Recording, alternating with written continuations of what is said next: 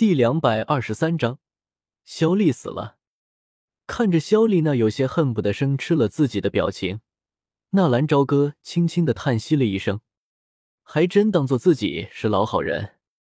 肖丽不再犹豫，一亮出长枪，很是漂亮的舞了一个枪花，那长枪颤动着，快速的向着纳兰朝歌扫了过去。同时，那长枪上面的雷电属性斗气迅速的凝聚成了三条小蛇一般的电弧，电弧交叉闪烁，嗤嗤的声响声中，带着一股恐怖的力量，向着纳兰朝歌就攻击了过去。当然，这恐怖是对于其他人来说的。纳兰朝歌轻轻的摇了摇头，这力量对于自己还差得远了。好，二团长好样的！敢到我们墨铁来撒野，让他知道我们的厉害！一边的佣兵大声的叫好。叮，肖丽的长枪也迅速的戳在了纳兰朝歌的身上，只不过，并不是那种刺破皮肉的声音，而是叮的一声。肖丽这才发现，纳兰朝歌的手上什么时候多了一柄小小的苦无，而那长枪就是刺在了苦无的上面。肖丽冷笑一声，也不见他如何用力，那长枪上的一条电弧迅速的冲击了出去，张牙舞爪的狠狠的撞击在了那苦无上面。纳兰朝歌纹丝不动，二团长杀他一个片甲不？一名佣兵的声音戛然而止。肖丽一愣，而刚刚那些叫好的也如同被人猛然间掐住了脖子，没有了下面。肖丽的这一招雷弧三段舞，在场的能够当下的不会超过五个数，尤其是上面那电弧对人体的麻痹，更是没有人能够承受。可是这情形不太对啊！纳兰朝歌虽然没动，但是肖丽的双手握住长枪，再一次往前推动，第二条电弧迅速的发出，叮，同时。第三条电弧也一起轰击了出去。如果这样还不能震退他，那么要后退的就是肖丽了。肖丽所受到的震惊实在是无以复加。这个家伙居然如此强！轰！轰！强的电弧在接触纳兰朝歌身体的那一刻，就这么消散于无形。以往那种麻痹的效果、攻击效果全都消失不见了。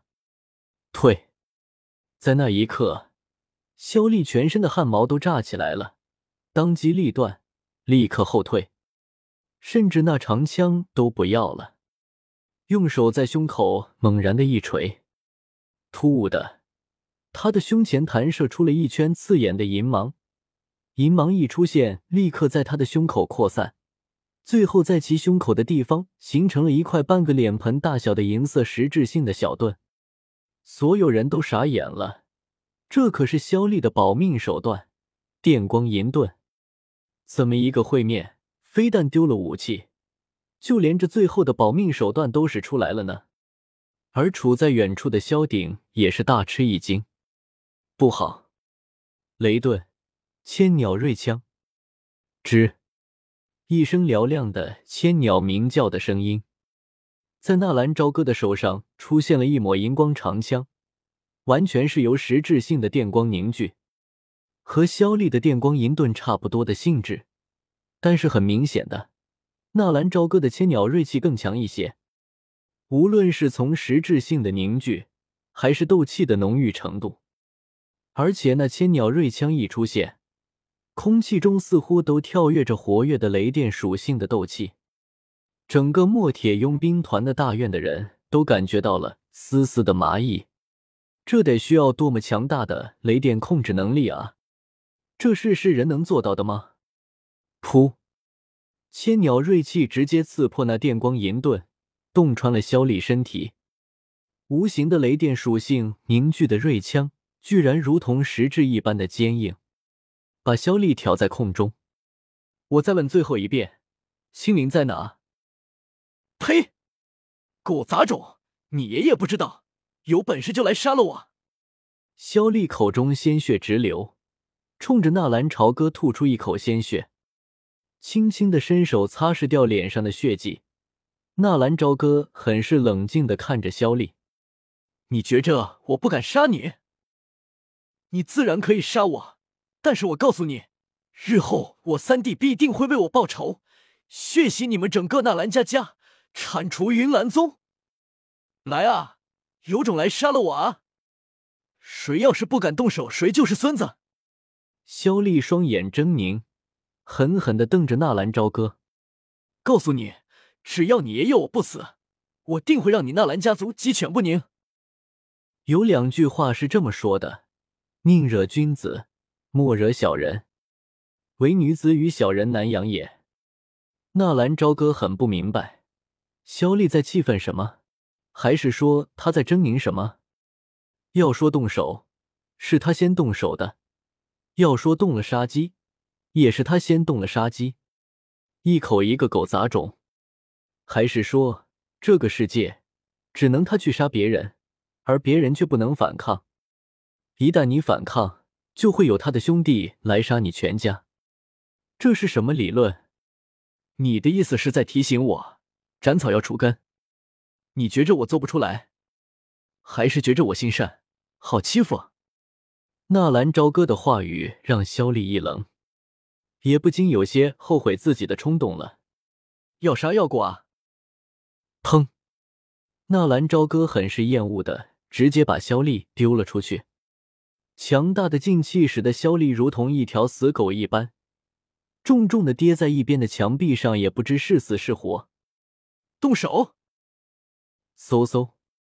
忽然一阵密集的弩箭击射的声音传来，从对面的阁楼上突兀的出现了一群手持弩箭的人，那弩箭足足一人多高。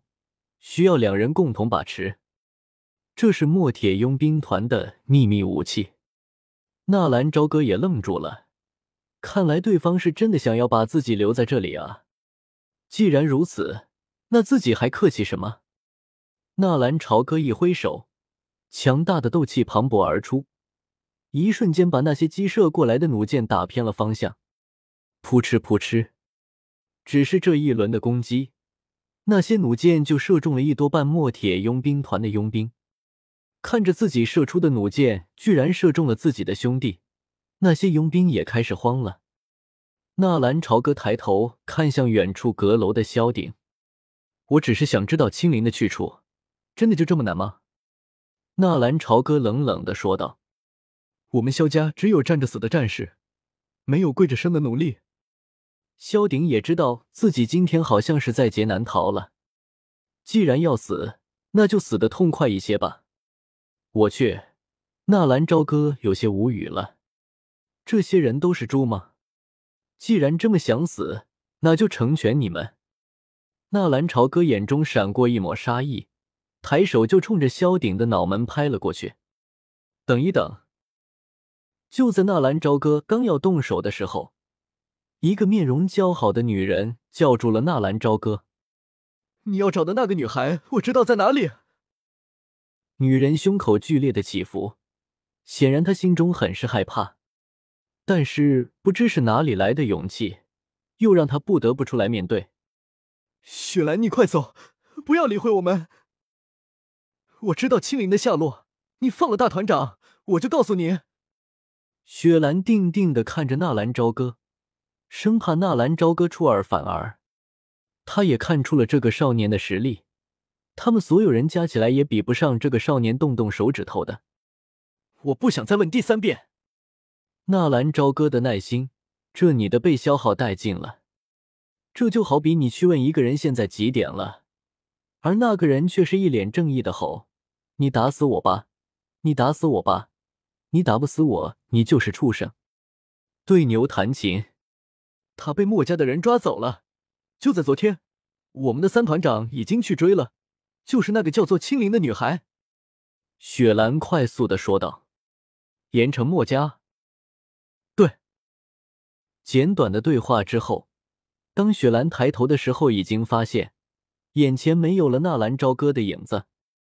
呼，躲过去了，他们居然还活着，而活下来的那些佣兵。也是一脸的不可思议。这怎么可能呢？他怎么可能没有杀光这里所有的人呢？忽然，有人想到纳兰朝歌从出现到离开，只是在询问那个叫做青灵的女孩的消息而已。可是大团长和二团长在搞什么？他们两个居然想要把人家留下来，这么做你也得有实力才行啊！这就是这高手之间的差距啊！看着真的就是只问青灵下落的纳兰朝歌，萧鼎的内心也是十分的的后悔。如果一开始自己就把青灵被人抓走的信息告诉他，不就什么麻烦都没有了吗？自己为什么要心狠手辣的想着把人家留下来啊？大团长，你快来啊！二团长，二团长，你怎么样？就在萧鼎分身的时候，有佣兵已经开大大喊了：“萧丽！”萧鼎一愣，赶紧从远处跑了过来。纳兰朝歌，如果萧丽有任何的闪失，我萧家和你没完没了。此时的萧丽胸口被洞穿，鲜血直流，他那保命的手段在绝对的实力面前不堪一击。二弟，二弟，你觉着怎么样？萧鼎握着萧丽的手，眼泪哗哗的流了袭下来。这刚刚吞并了沙之佣兵团，还没有来得及整合，就出现了这样的变故。大哥，我恐怕是不行了。你告诉三弟，暂时不要为我报仇，等他有了一定的力量，有了自己的力量，一定要把那兰家灭了，给我报仇。不要说话，医师，快把医师叫过来。因为炼药师的苛刻条件。每个佣兵团并没有专业的炼药师，他们能够配一个医师，已经是非常的不错了。而这些医师虽然没有炼药师那般可以炼制丹药，但是医师也可以根据药材的配伍来调制药液、伤药，来保证这些佣兵的安全。丹药，对我这里有三弟给的疗伤药，你快扶下去，坚持住。萧鼎手忙脚乱的从怀里掏出一个玉瓶。倒出两粒丹药，送到萧丽的口中。不要说话，你不会有事的。没用多大会的功夫，一个满头白发的老者匆匆的赶了过来，手里拎着一个药箱。医师在看到萧丽胸口的伤势的时候，也是一凛，心里咯噔一下，胸口被捅了一个对穿。不用看了，那个位置早就洞穿了心脏，是没救了。下意识的摇了摇头，大团长，节哀顺变。什么？你说什么？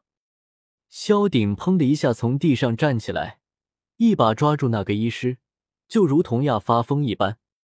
大团长，你冷静一下。雪兰也是眼中含着泪水，这样的苦果是我们自己造成的，我们又能去怪谁啊？人家只是来打听消息而已，而我们呢？我们做了什么？